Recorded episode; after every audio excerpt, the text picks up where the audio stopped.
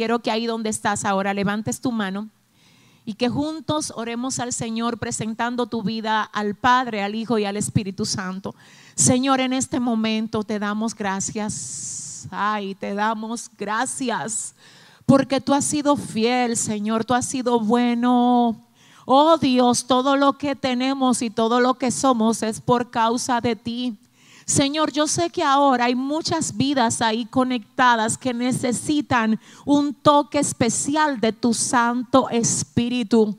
Dios, ve, tócale, Señor. Dios, por favor, dales fuerzas a aquellos que se sienten débiles hoy, Padre. Llévate toda congoja, llévate toda carga, Dios mío. Renueva, Padre, las fuerzas de este pueblo como las del búfalo, Señor. Levanta los ánimos caídos, Dios. Restaura corazones, Señor. Sana herida, Señor, alinea lo que tenga que ser alineado. Ordena lo que tenga que ser ordenado. Padre, arranca lo que tenga que ser arrancado. Es tu pueblo, Señor. Es un pueblo que te reconoce como Dios. Es el pueblo tuyo, Señor, que tú has señalado aún Dios, si hay personas ahora conectadas que todavía no han tenido una relación directa contigo, sé que has sido tú que hoy has permitido que estén conectados con esta transmisión. Ve, visítale, Señor. Ve visítales y dale fuerza. Ve visítales y dales ánimo. Ve visítales, Señor, y direccionalos. Padre, asimismo oro para que seas tú proveyendo cualquier necesidad que ellos tengan. Oro Dios para que conforme a tus riquezas en gloria, Señor, sean provistas las necesidades de alimento, las necesidades de techo, las necesidades de medicina, las necesidades aún, Señor, que son, aleluya, espirituales, que son emocionales. Dios, súpleles, súpleles a este pueblo, Padre. Y asimismo oro, Padre, por una cobertura reforzada en la vida de cada una de las personas que están conectadas. Oro, Señor, desarmando, deshaciendo, desactivando toda agenda del enemigo para traer contienda y destrucción a las familias. Oh, yo oro ahora, deshaciendo y deshaciendo desarmando toda obra del enemigo, aleluya, para traer alabanza, enfermedad, para traer conflicto, para traer, aleluya, depresión a las vidas que están conectadas con esta transmisión. Oro Dios pidiéndote un cerco. Ay Señor, para que nada los dañe, para que tu cobertura esté con ellos, para que tu mano les guíe, para que tu propósito se cumpla con creces en la vida de cada uno de ellos. Ahora, Señor, así mismo oro para que tú utilices este tiempo, Dios este contenido, esta enseñanza, Dios mío, para edificar corazones una vez más, como tú siempre lo haces, Dios. Oh Señor, vuélvelo a hacer otra vez y a ti solo a ti te vamos a dar toda la gloria y toda la honra en el nombre de Jesús. Amén y amén. Gloria a Dios. Sean todos bendecidos y bienvenidos. Ahora sí vamos a iniciar la serie que hoy vamos a comenzar que tiene como tema dándole lo mejor a Dios. Dándole lo mejor a Dios. Nosotros específicamente desde el día 1 de este mes de enero iniciamos como cada año una serie en la que todo lo que nosotros desarrollamos tiene que ver con darle lo mejor a Dios. ¿Saben por qué, mis amados? Porque Dios, eso es exactamente lo que se merece lo mejor de cada uno de nosotros. No la sobra, no lo que nos sobra, lo que no nos representa un sacrificio, sino lo mejor para Dios. Lo mejor para Dios. ¿Saben por qué lo mejor para Dios? Porque todo lo que nosotros tenemos procede de Dios. Porque todo lo que nosotros somos es por causa de Dios. La Biblia dice, hablando de esto, que todas las cosas de Él proceden y Él es que las sostiene. Así que si nosotros estamos vivos es porque Dios nos ha dado vida. Si tenemos una casa, si tenemos un techo en el que podemos habitar, quizás no sea el que nosotros queremos tener, pero ciertamente hay un lugar al que podamos llamarle casa o al que podamos llegar y simplemente estar ahí cubiertos porque Dios ha permitido que tengamos un lugar al que podamos llamarle casa. Aun si usted me dijera, bueno, yo no estoy en casa, yo estoy preso en una cárcel, o yo estoy en un hospital ahora, o yo exactamente no tengo dónde estar, estoy en un albergue, o estoy en un orfanato, o estoy en cualquier otro lugar, en un asilo, yo te tengo que decir que no importa el lugar donde tú estés, lo importante es que Dios te tiene cubierto. Lo importante es que Dios te tiene cubierta. Él no se ha olvidado de ti, lo sé. Lo sé porque mira dónde te tienes recibiendo esta palabra. Mira cómo se ha encargado de que tú llegues hasta este año 2021. Muchas personas no pudieron llegar a este tiempo. Muchos se quedaron en el 2020. Dios de alguna manera permitió que ya no estuvieran con nosotros, pero tú sigues aquí. Tú sigues aquí, el hecho de que tú sigas aquí significa que Dios contigo no ha terminado. No sé cuál sea tu edad. Quizás estoy hablando con adolescentes.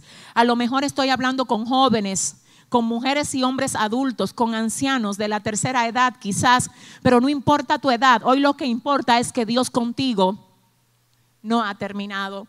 Y yo quiero que tú sepas que ahora el Espíritu Santo, ahí donde tú estás, Él va y te abraza y te recuerda que su amor para ti es infinito, infinito.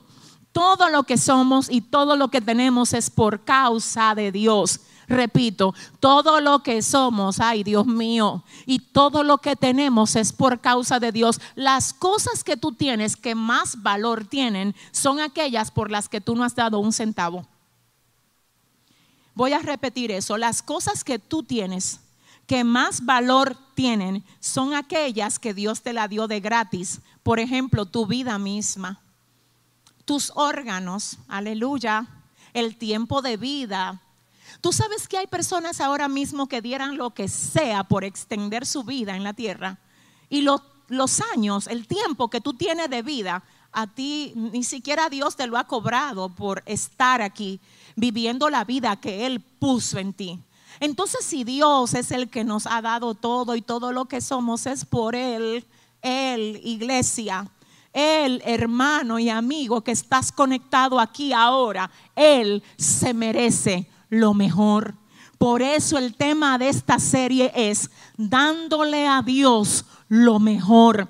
Y en este mes de enero vamos a aprender a darle a Dios lo mejor en todo el sentido.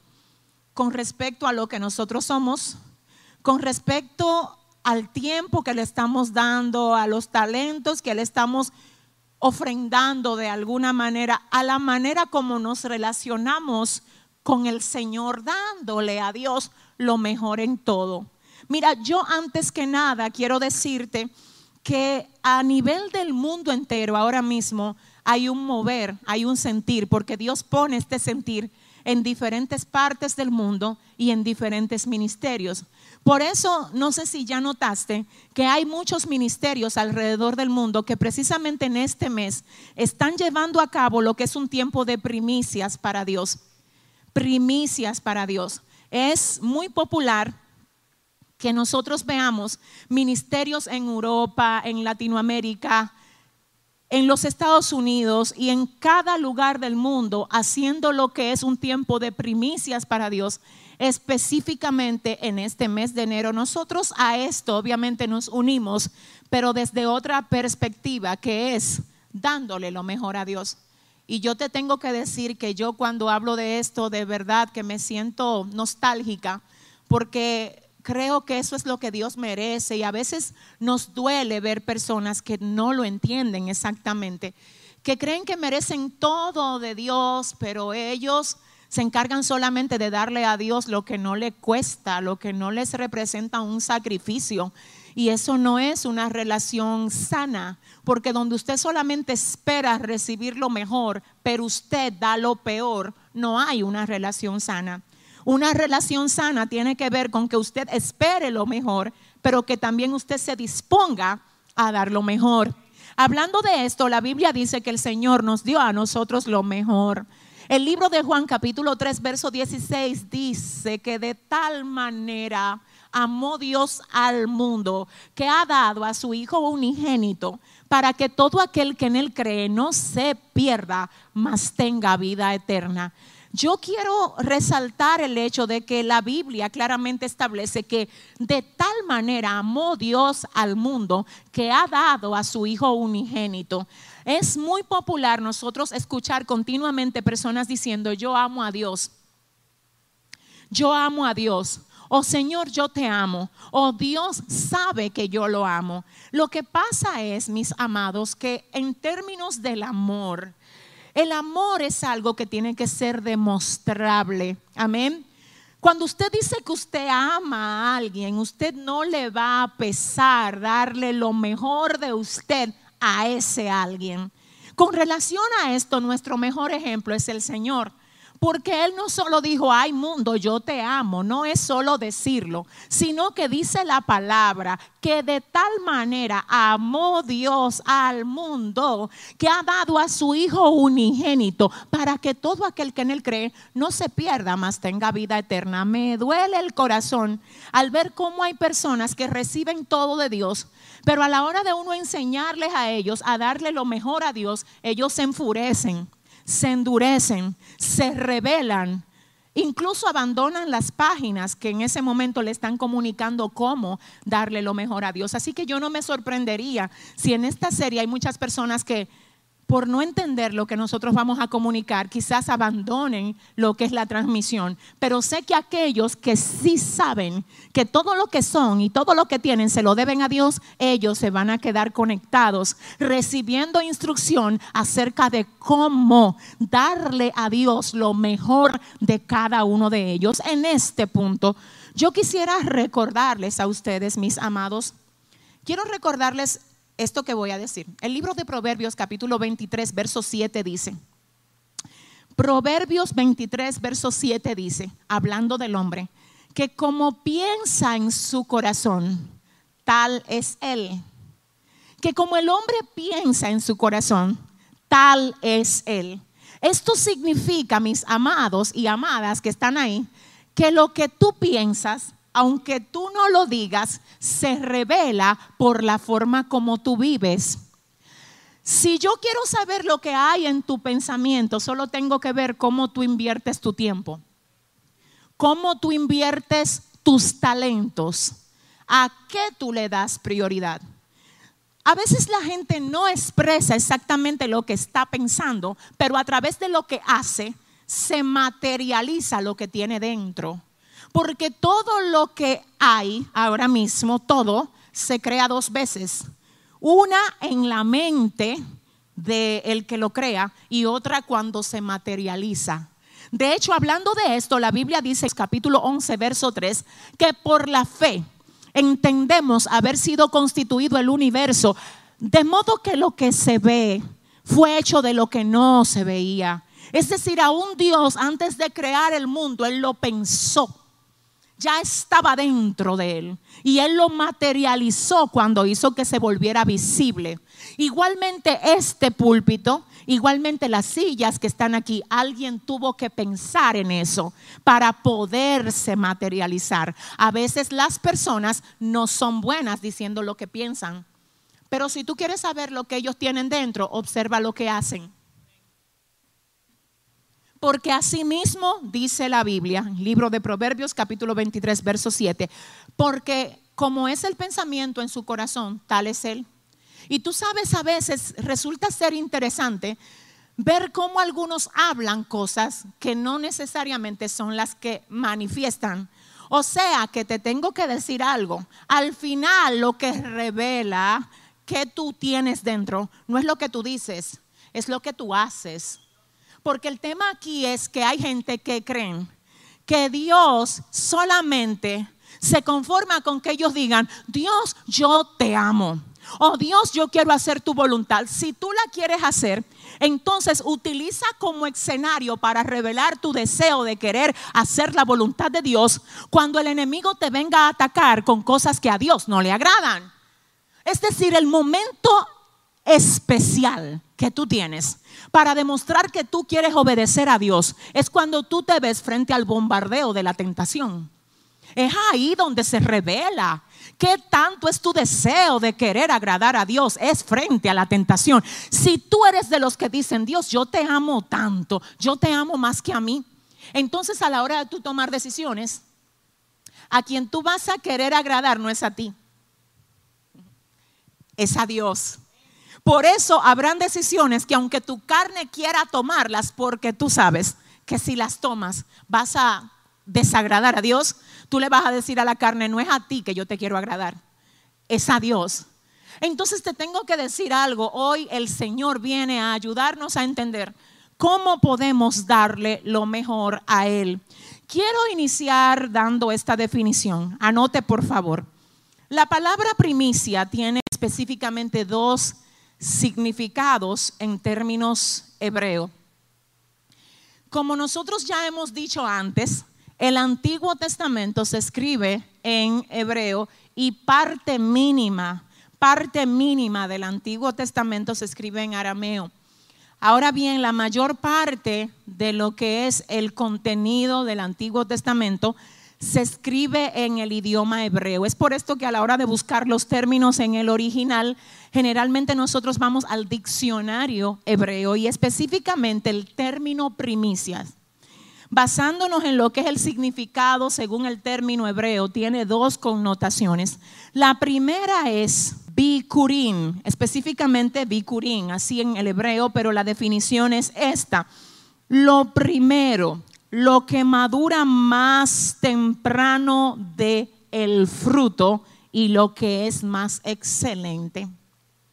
El término primicia ya dijimos lo que es la palabra en el original hebreo que es bikurin, pero en términos de la definición al idioma nuestro, cuando hablamos de darle a Dios la primicia, estamos hablando de darle lo primero, lo que madura más temprano, ay Dios mío, y lo que es más excelente, lo que es más óptimo, lo que es mejor. La otra definición en el hebreo para la palabra primicia es reit y se traduce como lo más escogido, lo más óptimo y lo que es mejor. Lo más escogido, lo más óptimo y lo que es mejor. Esto en el original hebreo. Es decir, si nosotros tomamos estos significados y lo llevamos a lo que es la aplicación de darle lo mejor a Dios, específicamente lo que el Señor está pidiendo de nosotros es que le demos a Él lo primero. Lo primero, solo para que usted vea hacia dónde el Señor nos guía con esto. Aún en nuestro tiempo de oración, generalmente la gente no le da a Dios lo primero. La gente se levanta a hacer todo lo que tiene que hacer y al final del día es que dice, déjame yo orar si es que lo dice. Ya cuando está cansado y agotado, ya cuando le ha dado su primer vigor al trabajo, que no está mal, pero deberías de poner a quien te dio el trabajo por encima del trabajo que te dio.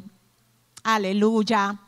No es justo que tú vayas a darle todo tu vigor al trabajo que te dio Dios y que al Dios que te dio el trabajo tú ni siquiera le dirijas la palabra antes de ir al trabajo que Él te dio. Ese no es el modo como el Señor quiere que nosotros procedamos. Dios espera lo mejor de nosotros. Y es lindo levantarnos, ver un día nuevo y decir, si tú no me hubieses ayudado a despertar, yo no hubiera despertado hoy, Señor. El salmista lo reconoció cuando él dijo, yo me acosté, dormí y desperté porque Jehová me sustentaba.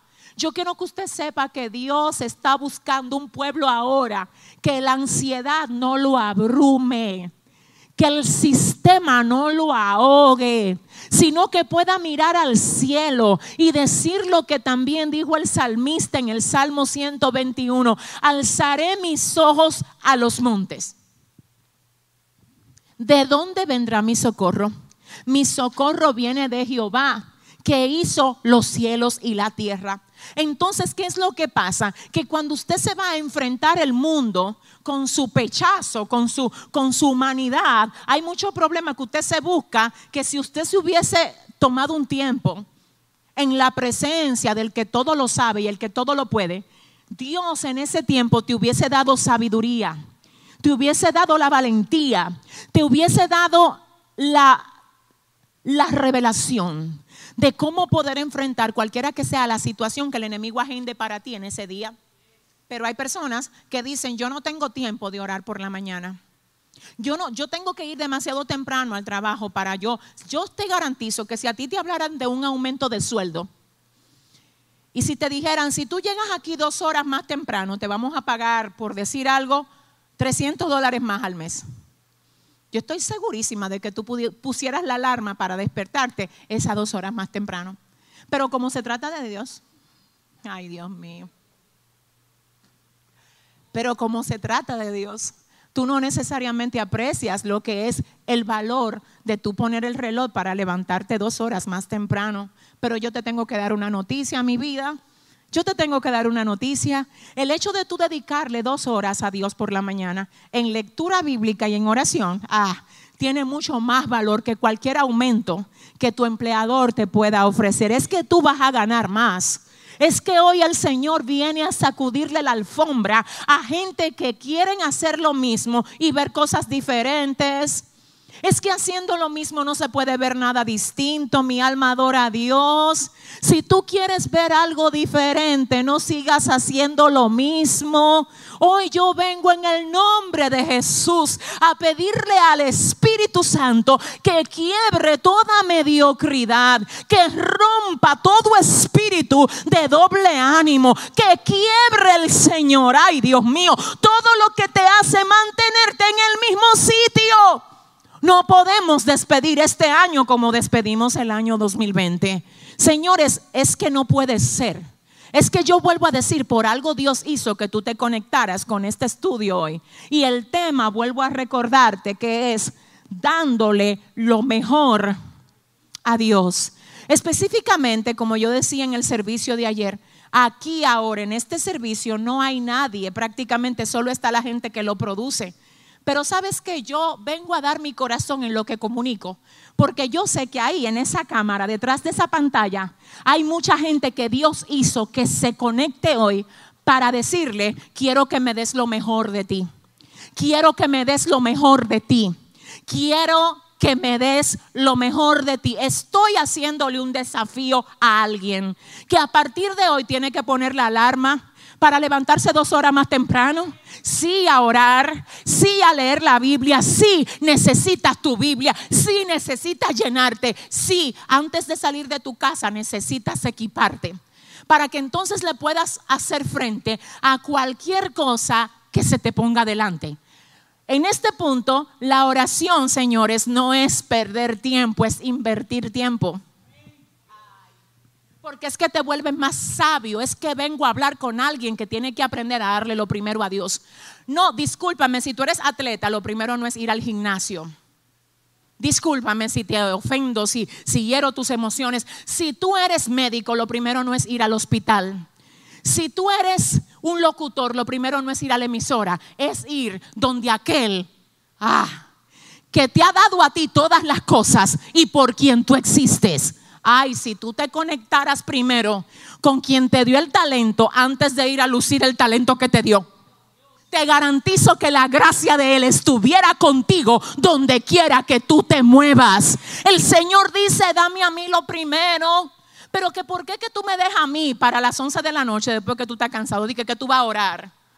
Cuando ya le diste toda tu fuerza a tu trabajo, a tu deporte, a tu escuela, a tu universidad, ¿por qué yo tengo que ser el último? Dice el Señor.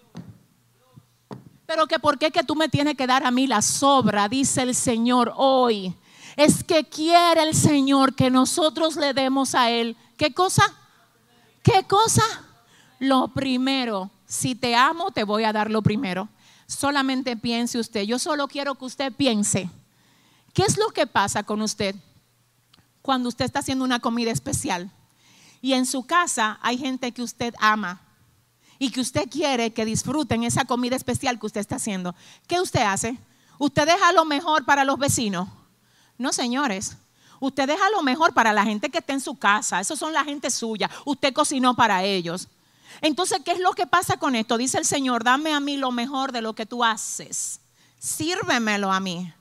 Quiero yo deleitarme primero porque es que, es que no tiene sentido, es que no puedo, es que no puedo darle a la bendición de Dios mi vigor cuando no se lo he dado primero al Dios de la bendición. Mío, ayúdame, Padre. Entonces necesitas entender que Dios es el primero, que no, no es que tú le estás haciendo un favor a Dios cuando lo hace. Es que Dios te está haciendo un favor a ti. Porque el hecho de que tú tengas la legalidad, la vía, el acceso de entrar directamente a tener una conversación con el Señor, ese favor es uno de los que la gracia nos ha provisto. La gente quiere tener cita con gente importante en términos terrenales. La gente quiere tener una cita con el alcalde de su ciudad, con el síndico, como usted le llame, con el gobernador. Pero si yo te vengo a hablar ahora y te digo que mañana hay alguien que se va a programar para tener una cita contigo, que te va a esperar. Y ese alguien tiene debajo de sus pies a todos los reyes de la tierra. ¿Te interesa ir a esa cita? Ah, Dios mío, estoy hablando con alguien aquí. Escucha lo que te dice el Señor. Tú andas procurando caerle bien a otros, hacer enlaces humanos. Si tú te detuvieras a hablar conmigo, si tú te detuvieras a hablar conmigo, yo te mostrara que tengo la llave de David, que cuando yo abro, nadie puede cerrar, y si yo cierro, nadie puede abrir. Dice el Señor en esta hora, ¿te gustaría una cita conmigo? ¿Te gustaría dejar de estarle cayendo atrás a un sistema humano y conectarte con aquel que todo lo puede, que todo lo sabe y que todo lo tiene disponible para ti? Vamos a aplaudir al Señor, aunque sea nosotros tres aquí, nosotros cuatro, cinco. Amén. Eh, escuche, escuche esto, gloria al Señor. Yo vengo a hablar obviamente por la palabra. Todo lo que nosotros decimos tiene que tener el aval de la palabra y en la Biblia hay diversos ejemplos de personas que le dieron a Dios lo mejor, lo mejor. Lo primero, antes de entrar ahí, yo quiero recordarles que el término primicia tiene dos connotaciones en hebreo. La primera es lo primero, lo que madura más temprano y lo más óptimo, lo más excelente. La segunda, lo más escogido, lo mejor y lo que no tiene defectos o lo que es perfecto, ¿verdad? Lo más óptimo igual. Entonces, en este sentido, voy a, seguir tocando el corazoncito de alguien. Si yo te preguntara a ti, ¿Tú le das lo mejor a Dios con tu vida? Yo sé que muchísima gente estuviera diciendo ahora mismo, sí, yo le doy lo mejor a Dios con mi vida. Ahora yo te pregunto, ¿será verdad? ¿Será verdad? Ah, sí, sí, yo amo a Dios y yo le doy lo mejor a Dios con mi vida. Y yo con respeto te pregunto, ¿será verdad? ¿O será que tú no te has dado cuenta que lo que le estás dando a Dios es lo que a ti no te cuesta ningún tipo de sacrificio? que lo que le estás dando a Dios es lo que a ti te sobra. que lo que le estás dando a Dios es lo que no compite con tus intereses. ¿Te diste cuenta? Que exactamente tú no le estás dando lo mejor a Dios, tú le estás dando lo cómodo a Dios. Tú le estás dando a Dios lo que no altera, lo que no toca lo tuyo, lo que no te altera. Y yo te vengo a hablar de un Dios, ah Dios mío, que quiere una relación más cerca contigo y que te está diciendo, todo lo que yo tengo te lo di a través de mi hijo. Ahora, ¿qué estás tú dispuesto a darme a mí? Alguien dirá, Dios no necesita nada de mí. Ajá, no me digas, déjame explicarte esto. Y quiero que tú oigas con mucha atención. Escucha esto. Dios como persona no necesita nada de ti ni de mí, pero Él ha dejado en la tierra un sistema que hace que nosotros podamos, dentro de ese sistema, demostrar lo que nosotros sentimos por Dios. Y te lo voy a explicar ahora mismo. Dios no necesita tu adoración, no. Porque antes de tú adorarle y de yo adorarle, ya a Él los ángeles le adoraban. Él no necesita que nosotros le adoremos. Pero la Biblia dice que donde está el Espíritu de Dios, ahí hay libertad. y que Él habita en medio de la alabanza de su pueblo. Así que el hecho de que Dios se mueva no es exactamente un beneficio de Dios. Ay Dios, es un beneficio mío. Porque a quien le conviene que Dios se mueva es a mí. Porque si Dios se mueve en mi vida va a haber libertad. Si Dios se mueve en mi vida va a haber orden. Entonces no es que Dios necesite, es que Él te invita a entrar dentro de su reino y dentro de su sistema para favorecerte a ti. Entonces en esos términos lo que tú le das a Dios no es a Dios que lo favorece, es a ti que te favorece. Así que lo que el Señor te está diciendo es lo que tú me das a mí, te favorece a ti. El tiempo que tú pasas conmigo es a ti que te hace sabio. Ay, no. Es a ti que te direcciona. Es a ti que te saca filo, ay, para tú poder enfrentar cualquier ataque del enemigo. Es a ti que te conviene conectarte conmigo. Entonces, ¿cómo usted me dice, pastora, que yo tengo que darle a Dios lo mejor de mi talento? ¿Cómo así? Dáselo a la obra de Él. Porque Él tiene su obra aquí en la tierra. Él tiene su iglesia que lo representa. Mi alma adora a Dios. De hecho, de hecho, cuando Jesús habló con Pedro, le dijo, Pedro, ¿tú me amas? Pedro, yo quiero que tú me digas, ¿tú me amas a mí? Fíjate qué hermoso, Dios mío. Jesús le habla a su discípulo y le dice, yo quiero saber si tú me amas. Pedro le dice, sí, sí, yo te amo. Jesús le dice, si tú me amas, apacienta mis corderos. Oiga, qué tremendo. Si tú me amas, apacienta mis corderos, Pedro. En otras palabras, no me diga a mí que tú me amas y no haga nada por mi obra en la tierra. No me diga que tú me amas sin tú hacer algo ah, que favorezca lo que yo establecí como pueblo mío en la tierra, Pedro. Entonces el Señor vuelve y le pregunta a Pedro, ¿tú me amas? Y Pedro dice, sí, yo te amo. Y el Señor le dice, pastorea mis ovejas. El término pastorear es cuidar, alimentar y guiar. El Señor está diciendo, a mí tú no me vas a ver físicamente para hacer por mí aquello que demuestre que tú me amas, pero yo te dejé mi pueblo. Ay, siento al Señor aquí. Yo te dejé mi pueblo para que en mi pueblo, que tiene mi marca, que tiene mi sello, que me representa a mí, tú des para ese pueblo tu cuidado, tu talento, tu tiempo y como es mi pueblo. Cuando tú lo haces por mi pueblo, tú lo estás haciendo por mí. Otro pasaje que certifica esto es cuando dice la Biblia que Jesús felicita a algunos que estuvieron ministrando en la tierra y específicamente le dice, ustedes me vieron a mí desnudo y ustedes me vistieron, me vieron hambriento y me dieron de comer. Yo estuve enfermo y ustedes fueron a verme wow, ustedes cumplieron conmigo. Esas personas le dicen a Jesús, pero ¿en qué momento? Pero que cuando fue que te vimos de que hambriento o te vimos enfermo, ¿cuándo fue que te dimos de comer? Jesús les responde diciendo, cuando lo hicieron por ellos. Cuando ustedes lo hicieron por ellos, lo hicieron por mí. Es que ahora mismo tenemos gente tan tremenda que dice, no, porque eso no es para Dios, no es para Dios, pero es para la obra de Dios. No, es que, ¿cómo así? Los evangélicos dicen que, que eso es para Dios y Dios está en el cielo. Escúchame, el pueblo de Dios está en la tierra.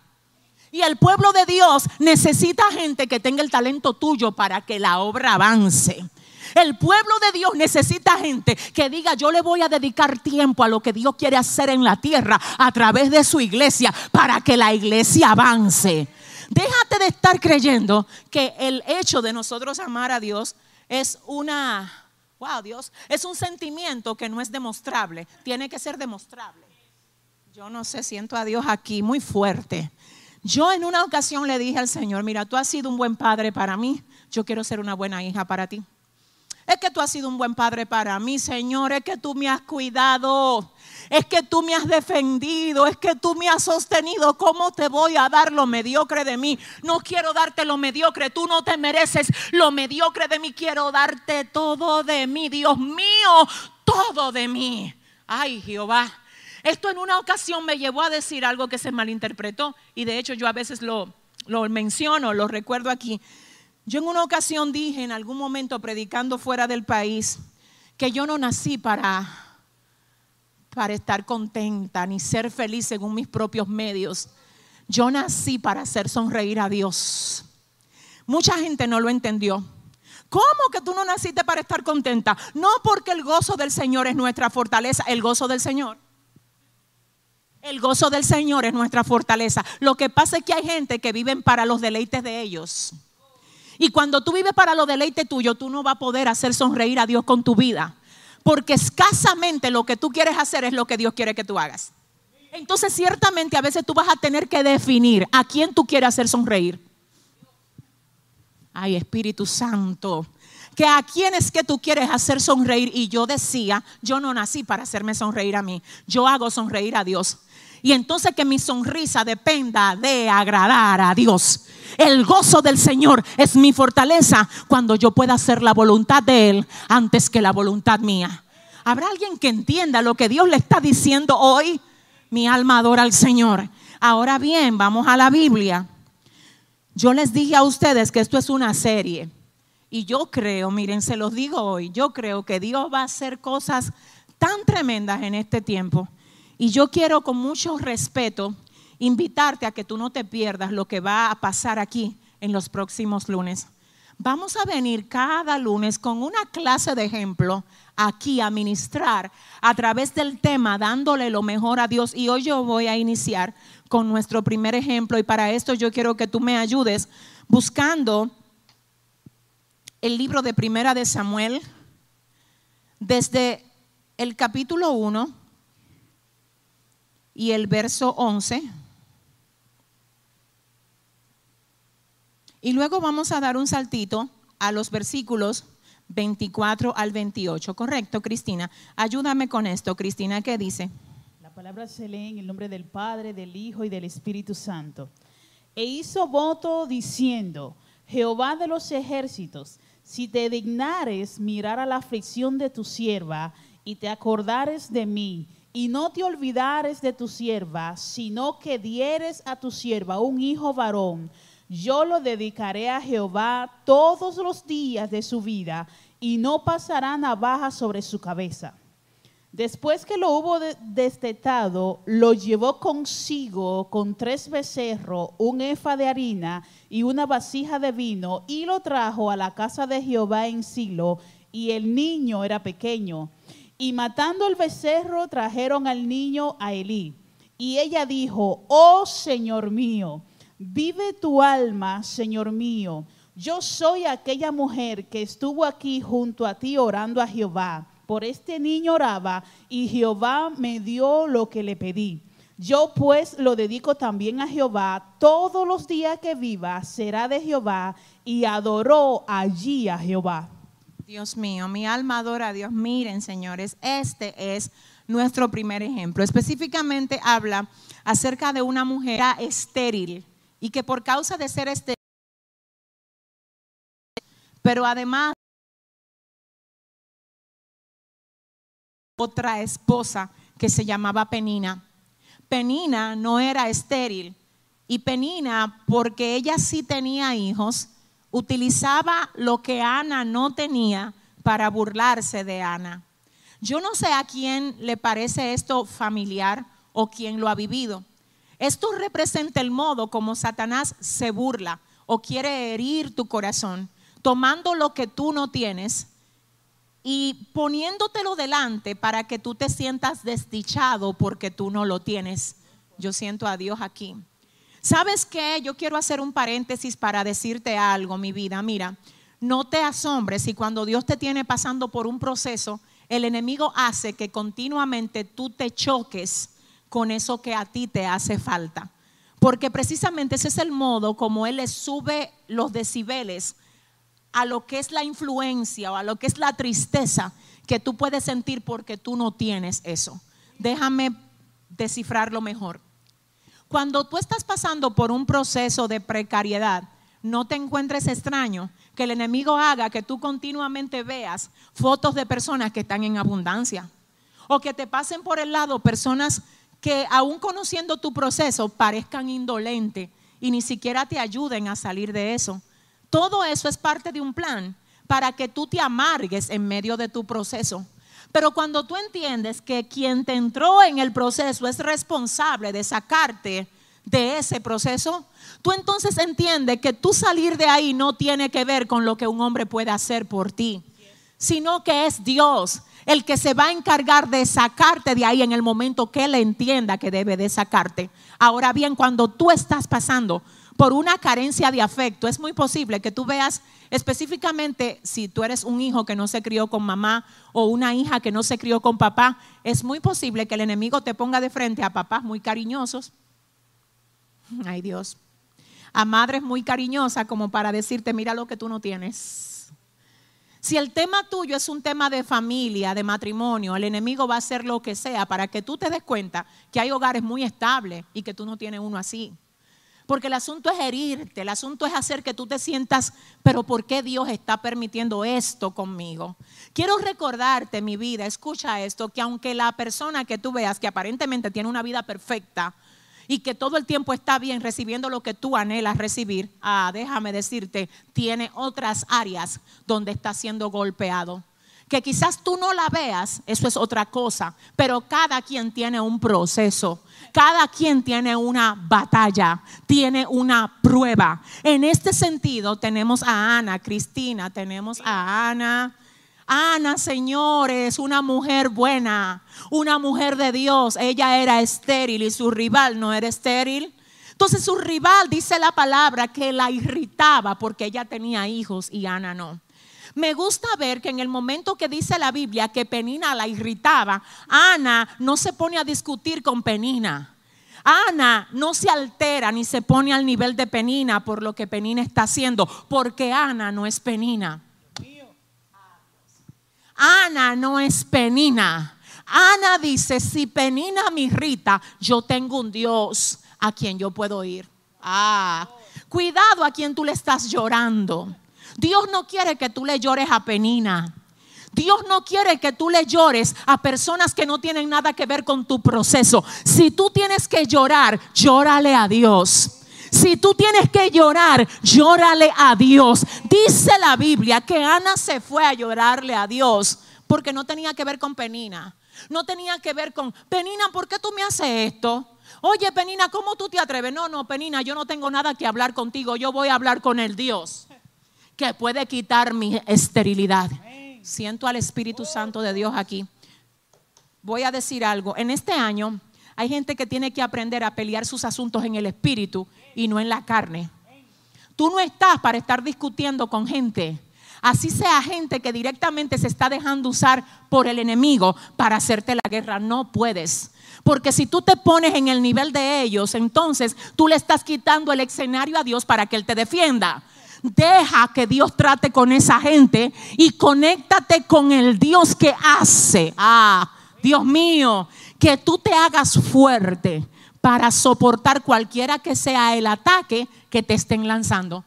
Cuando dice la Biblia que Ana, que Ana fue al altar, ella no fue al altar por ir al altar, no es eso. Ella fue y ella oró diciendo, Jehová de los ejércitos, si te dignares a mirar la aflicción de tu sierva y te acordares de mí y no te olvidares de tu sierva, sino que dieres a tu sierva un hijo varón, yo lo dedicaré a Jehová todos los días de su vida y no pasará navaja sobre su cabeza. Me gusta ver esto porque Ana dice, si tú te dignares. Ella dice, Dios, yo quiero, pero eso si tú quieres.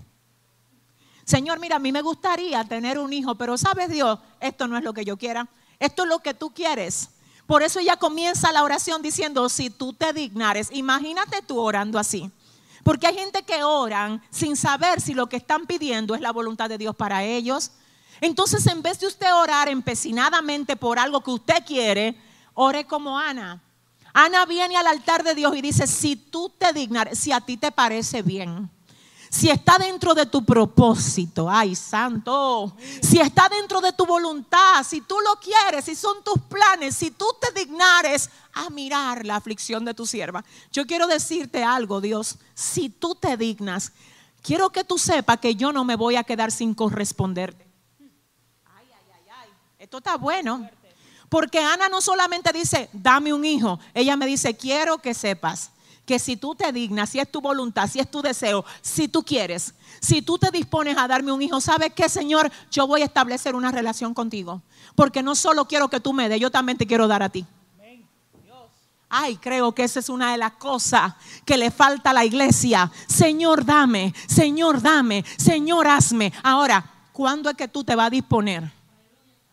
A darle lo mejor de ti al Señor. Es que no es sobra. Es que no es sobra cuando a ti te sobra el tiempo leer la Biblia. Cuando a ti te sobra el tiempo orar. No, es una disciplina que ponga a Dios primero en cada día de tu vida. Y te garantizo, vive Jehová, vive mi alma, que te garantizo Ah, yo te garantizo que si tú nada más haces una prueba por un mes, un mes nada más, vamos a probar a ver si estamos hablando de parte de Dios o no aquí.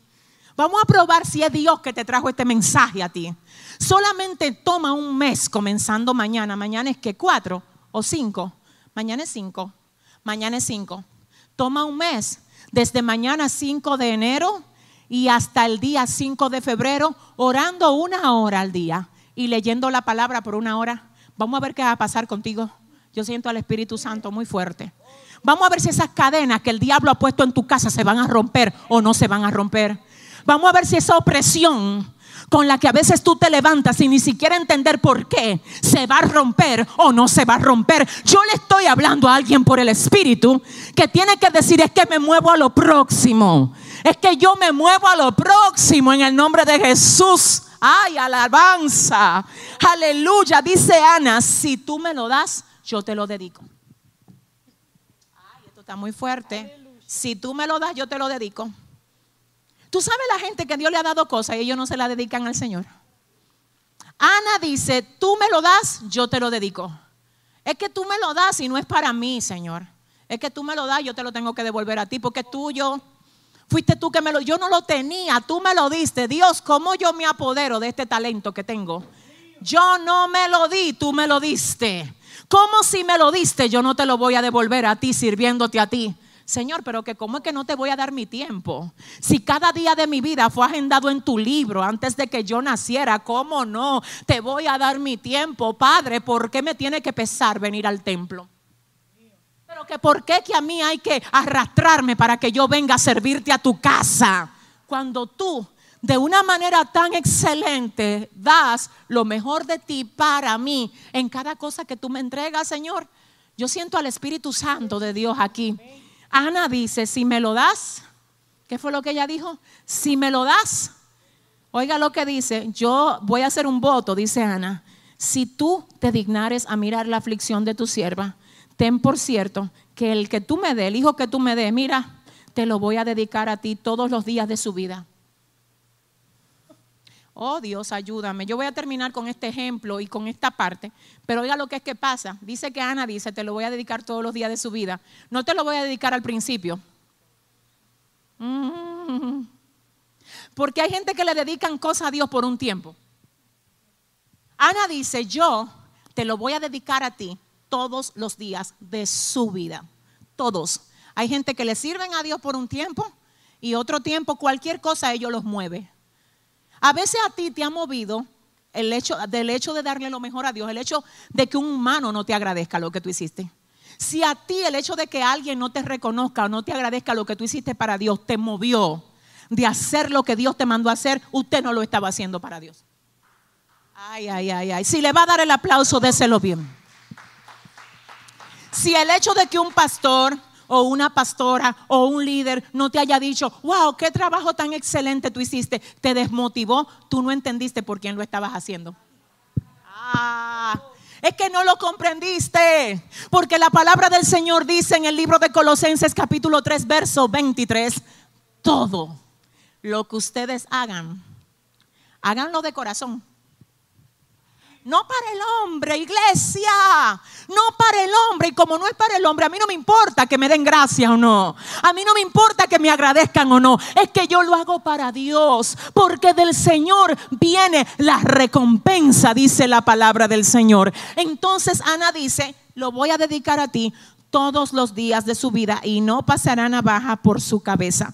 Luego dice la Biblia, quiero que usted oiga, dice la Biblia que Ana cumple con su promesa cuando nace Samuel. Va y se lo entrega a Dios en el templo, sin sentimentalismos.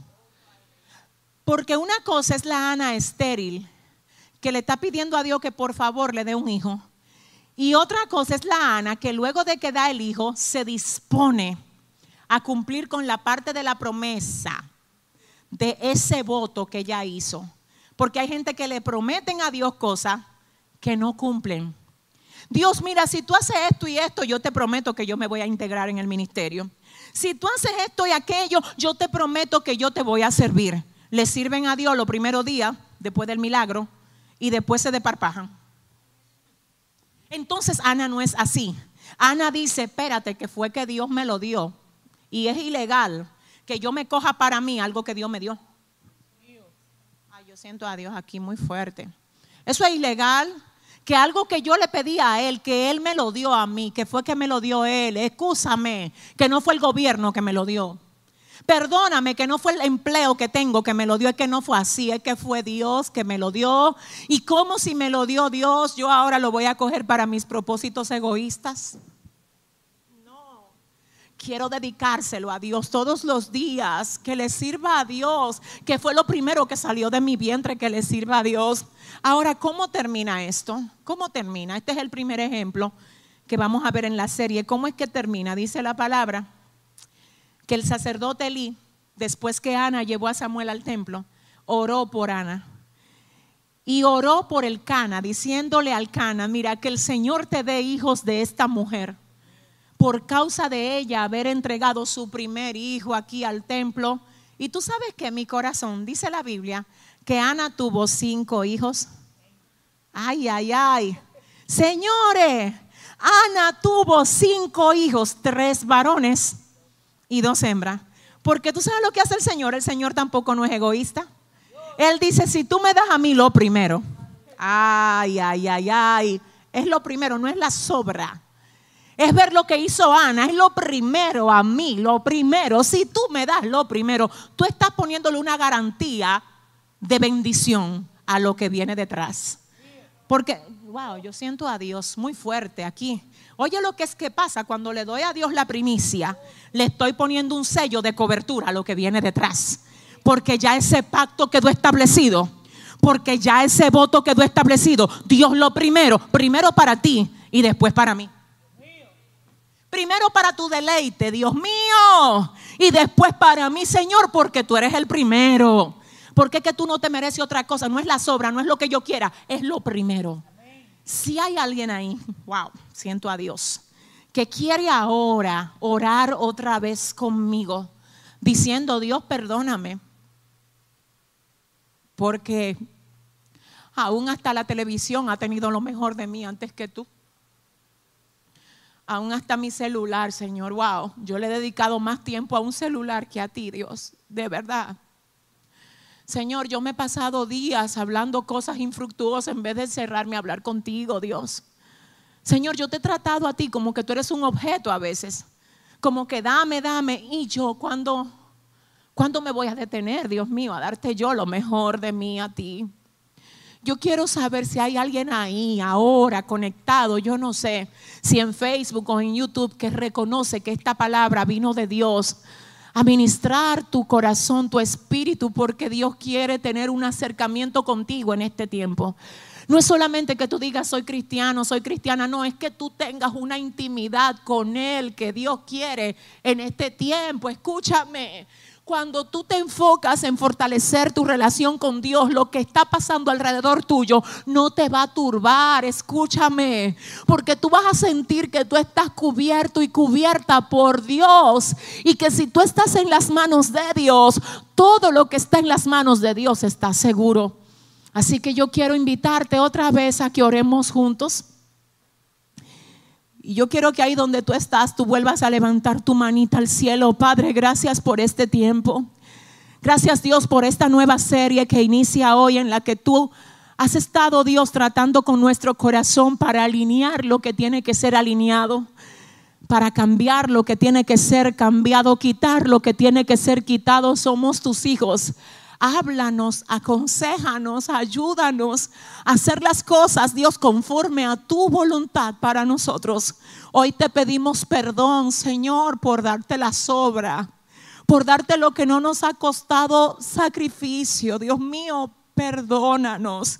Señor, ayúdanos a ponerte a ti en el primer en el primer lugar, porque ese es el lugar que tú te mereces y ese es el lugar que a ti te corresponde.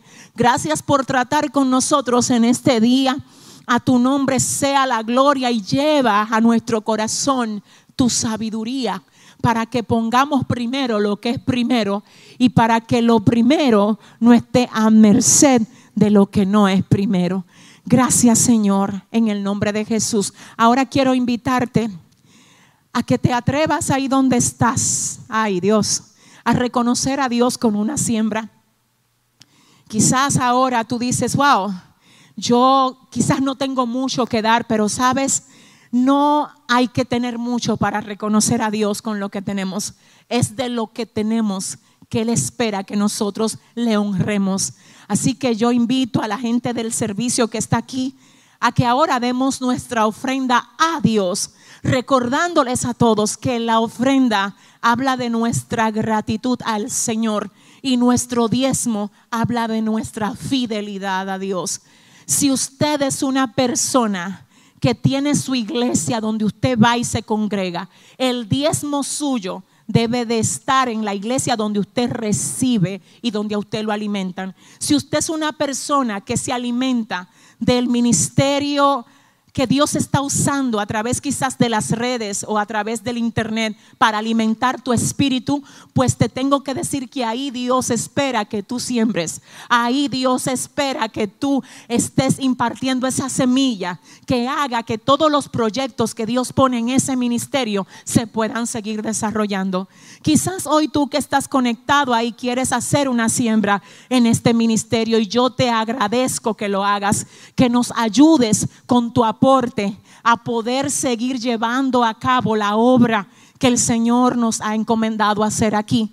Hay diferentes vías como puedes sembrar en este ministerio y sé que ahora en producción te deben de estar diciendo cómo. Yo quiero que tú sepas, aleluya, que esta es buena tierra y que hoy, específicamente en el día de hoy, pudimos ir a cinco comunidades de aquí a llevar más de mil juguetes a niños necesitados. Y esto gracias a Dios y gracias también al aporte que muchos de ustedes hacen en este ministerio. Son muchos los proyectos que el Señor nos ha dado en este año y yo te invito a que nos ayudes a lograrlo con tu semilla, con tu siembra, con tu ofrenda, quizás con tu diezmo, si es aquí donde te congregas virtualmente. Así que sin más nada, yo quiero ahora que usted se ponga de pie, aleluya y adoremos al Señor una vez más. Gracias Dios por cada corazón que se dispone ahora a dar una siembra, Padre, para ti. Gracias Dios por cada colaborador. Gracias por todo el que sabe que darte a ti, Dios, aleluya, es una bendición para nosotros porque tú amas y bendices al dador alegre. Padre, oro para que todo el que ahora está poniendo una semilla en este ministerio tú los recompenses con creces. Oro Dios para que tú seas reprendiendo al devorador de ellos y para que se abran puertas, Dios mío, a favor de ellos y que nada, nada les haga falta, Dios. Ahora, Señor, nos despedimos, Señor, pero nunca de tu presencia, sino de este lugar, pidiéndote, Dios, que nos lleves con bien y que nos lleves bajo la cobertura del Del Hijo y del Espíritu Santo de Dios. Amén y amén. Bendiciones, será hasta la próxima. Un fuerte abrazo. Bye bye.